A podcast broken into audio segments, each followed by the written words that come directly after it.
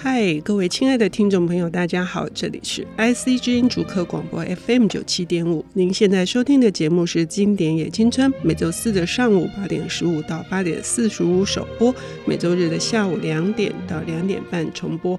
我是陈慧慧。呃，各位听众朋友，您居住的地方是在一个乡村的小镇吗？或者是在一个呃小型的都市、中型的都市、大型的这个大都会？如果是从一个小镇到一个大城里面，是不是让你觉得非常不能适应，甚至觉得眼花缭乱？可是人类的文明很多就是这些大城市的人们。以及大城市本身它的演化而来的，在无数的历史的这些过程里头，有些城市崩坏了，它已经不在我们的记忆里面。但是有一些城市还是依然，即使它已经不在，还是鲜明，犹如一个真实的画面。那是因为很多人把它记载了下来。那么今天我们要谈的这本书呢，是关于这个城市的各式各样的话题，包括记忆也好、欲望也好、形式也好。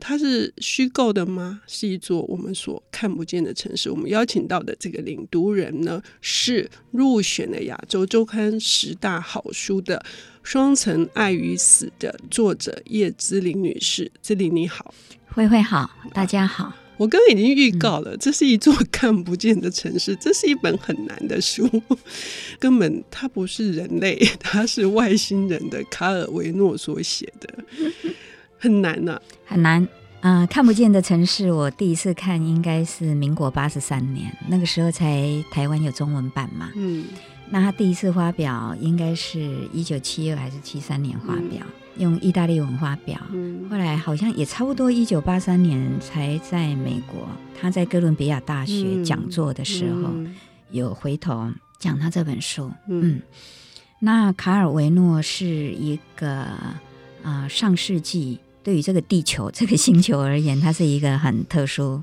大概很难用伟大来形容他，因为他后来在六十几岁脑中风去世，他那颗大脑。至今被意大利政府保存着。嗯，那个主刀的医生说，从来没有看过这么错综复杂的网路。对对，他的思考方式就是大概在呃民国八十年左右，卡尔维诺陆续被中文译介过来。嗯，我读了很多他的小说。嗯，如果在冬夜，一个旅人。嗯、对，给下一轮太平盛世的备忘录。对对。还有他一本《命运交织的城堡》，对，但是我那个时候第一次着迷是分成两半的自觉。嗯，你看那本书在远程在那个台湾出版啊，它后面收录的是意大利童话嘛。嗯，他可能是受童话的影响，分成两半的直觉。我第一次看到有人这样子诠释，就是有作家这样诠释一个人身上有好人有坏人，所以分成两半的直觉就是好人与坏人刚好被炮弹打中，一边好人一边坏人。首先，想象力很丰富，再来写的真的是淋漓尽致啊、嗯哦！然后一直到看不见的城市，我发现这一个作家他的伟大在于他已经制成他的一个哲学系统，嗯，而且他这个哲学系统不是我们这个星球，不是这个地球的，它不是只处在三维空间。我的感觉是，卡尔维诺是。很高很高的，从无限的星空中俯望这个星球，嗯，所以对这个星球，它的很多的诠释、很多的理解跟看法，他所书写出来的，尤其我在看不见的城市里头所读到的，其实你很难用我们肉眼、我们这个五官所熟悉的物理世界来诠释。嗯，呃，这个形式就很特别，是呃，马可波罗像那个。蒙古的皇帝忽必烈汗来报告他所旅行的过程，他所看到的众多的城市。可是，在这个书本当中，他却称呼他是达达皇帝。哈，就是说，呃，在有一些小地方上面，呃，卡韦维诺还是做了一些错位，然后那个错位很多的这种错位，会让我们读起来充满了那个呃新鲜感。嗯，可是他为什么要写看不见的城市，就刚刚姿麟讲，他在哥伦比亚的大学里面，他的那个讲座的演讲稿，有一段话我印象太深刻了。他说这是写给呃现在已经有很多的不适合生活的都市的一首爱情诗。对，他说他是一首情诗。对，嗯。基本上，在他自己对这本书的诠释里，他是很清楚的写，他是写的是当代城市，嗯。啊，那他觉得当代城市是无限的扩大、无限的庞大，所以在看不见的城市，我们一路这样读下来，读到最后，他有提到几个历史上著名的城市，以及当代的，比如旧金山、洛杉矶，对对，嗯、就这些那事实上是在马可波罗时代是是没有的，是没有的，对，是发生在未来的事，对。对那这本书它可能是建构于呃马可波罗游记嘛，嗯、他把马可波罗游记拿来跟一千零一夜相比，嗯、也就是说马可这两本书都让很多的创作者，尤其文学家、嗯、还有诗人，提供很多人各种灵感。嗯，嗯，因为比如马可波罗游记，马可波罗里面所提到的很多城市，其实对我们而言太悬疑了，嗯、想象空间很大、嗯、啊。所以它架构在这上面。嗯、那我看这一本书里面，他介绍的很多城市，它里面其实也有呃相当程度的对于人类文明社会人在权力欲望中的挣扎啊，嗯、主要是政治那里面的虚幻感，它也有相当的诠释。嗯嗯嗯，它这本书一共分为九章，嗯、每一章呢都有。张守跟张伟，嗯，那张守与张伟都是忽必烈跟马可波罗的对话，嗯，嗯啊，那从一开始他就点明了忽必烈的迷惘，这一个帝王的迷惘，嗯，他发现其实他所拥有的不过是一个废墟而已，嗯啊，嗯，这个也是卡尔维诺本身对于权力与傲慢的一个质疑。而从这一点也非常有趣，是说，如果我们刚刚讲说分为九章跟卷首卷尾，嗯、他就说很多评论家会觉得最后的结语就是最后一章的最后一句话，那句话也非常的动人哈。嗯、但是他是说，世上每一篇的卷首跟卷尾也都是结语。嗯，那我们如果这样来读，我们就可以更加的仔细。第一次我觉得没有办法一次把它读完的这本书，对，但是他也可以跳着读。对这本书最大的意义啊，嗯，我基本上把它整理出整理出一些我我个人看到的。嗯嗯、首先，他的异国情调，嗯，他写的很多地方，然后很多他描述的那个城市的意象，嗯、对我们而言都是很美丽的，嗯。啊，他描述有个城市，每一个女孩都牵着一头豹子上街，嗯、没有一头豹子不由一个美少女豢养着，你不觉得这样很美吗？啊，然后月亮永远悬在尖塔的上端啊。很美，所以他的异国情调。然后呢，我觉得每一篇里面所有的画面都画面感十足。嗯，如果我是一个做电影美术的人，嗯、这本书一定会是我的经典，我随时带在身边。嗯啊，嗯。那如果我是个摄影师，我也会随时把它带在身边。他的每一个视角，每一个角度。那我如果是个设计师，是个画家，尤其是个插画家，他也绝对是我最好的全员。那。我写小说，我会从那里面去找故事来写。他每一个城市里面，他随便描述的一个路边人物，我就觉得他有可能背后有很多的故事可以去延伸。好，关于这一点，哈、嗯，因为姿麟是一个创作者，我们可以再深入的聊一聊。你已经谈到了四点，你看到的这本书它带来的这个阅读的愉快或者是意义。我们要休息一下，我们等一下回来。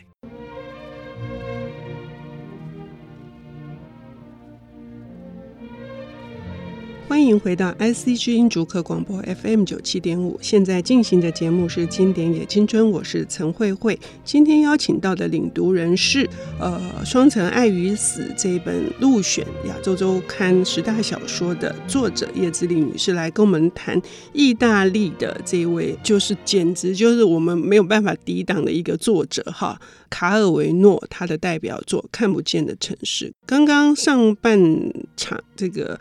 呃，姿麟已经提到了，不管是设计者、摄影师，或者是拍电影的工作者，都应该好好的从这里面去汲取养分。其中还有一个是跟姿麟有关的，是写作的这个部分。我说到这一点，我觉得这个译者真的很厉害。对这本书的翻译，对，真的就是把它翻成是一首诗。卡尔维诺说，可以用三个形式来读他的书，嗯、一个是把它想象成是一首诗，一个是一篇散文，嗯，第三个是每一段都是一个短篇小说，对，可以这样的读。嗯、可是这个王志宏先生的译笔，简直就是美到不可方物。对，他把它译到有诗的感觉，嗯、那个韵律感都出来了。嗯嗯。嗯很了不起，嗯、所以我一直在看王志宏的 资料。OK，比如说你刚刚提到的，呃，尖塔上面的月亮也好，嗯、或者是牵着美洲豹的这些少女们也好，哈，它有一些非常魔幻的感觉。好，比如说，我也从基尔马回来，我的记忆包括了在窗户的高度上往四方飞去的飞艇。在窗户的高度上往四方飞去的飞艇，满布纹身店的街道，在那里水手身上刺了花纹，地下铁车厢里挤满了为湿气所苦的肥胖女人。另一方面，我的旅伴则誓言只看到一艘飞艇浮在城市的尖塔之间。你看，哈，不只是月亮，还有飞艇，美得不得了啊！这是一个。近未来的这个意象啊，对，对，就是它有极古典的这个描写，异国情调的这种感觉，嗯、但是还不只是异国，它是真的是一种大宇宙的这种罗列，那种罗列是使得我们即使是在这座城市里面，事实上我们是不停的在远方的，我们一停留在各式各样的远方，嗯、是一个想象的极致。所以这个作家真是。单你这一本而言，它那个文字架构出来的画面啊，不止栩栩如生。比如说，我们写小说写到一个场景，我写几个朋友在那儿对话，我可以去写出他那个走位啊，就像一个导演在控制他们走位。但是你说画面要这么样的空灵，嗯啊，然后好像是那种从宇宙当中横生出来的一个极为美丽而诡异的画面，嗯，这个不容易，所以人家对他的大脑那么感兴趣。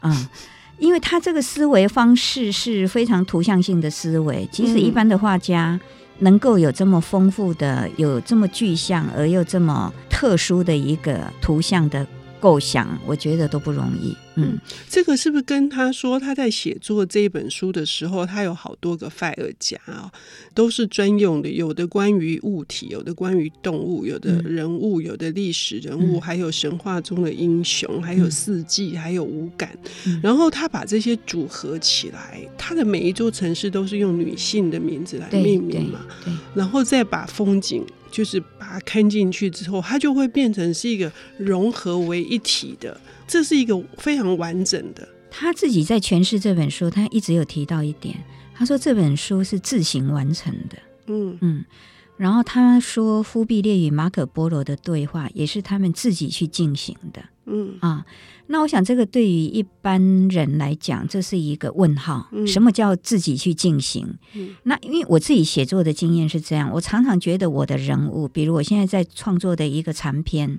呃，我这个长篇九年前写的，我现在改到已经第几稿了？因为我一直在等一些人物自己出来。嗯，就像李安也讲过，他觉得他拍电影的时候，他自己只是一个载体。嗯，所以他们自己会自己去演化、去生长。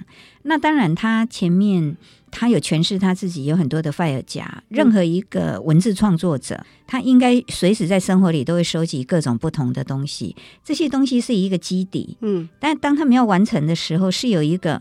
其实就复印了他这本书。我一直觉得他这本书是一个描述的不只是三维空间，他就从无限的虚空当中，他会有各种不同的成型。嗯，不管是人物或画面或故事，或者他要诠释的哲学。嗯，比如他里面谈到时间与记忆。嗯，有一段我觉得写得很美。嗯，就年轻人一直向往这个城市。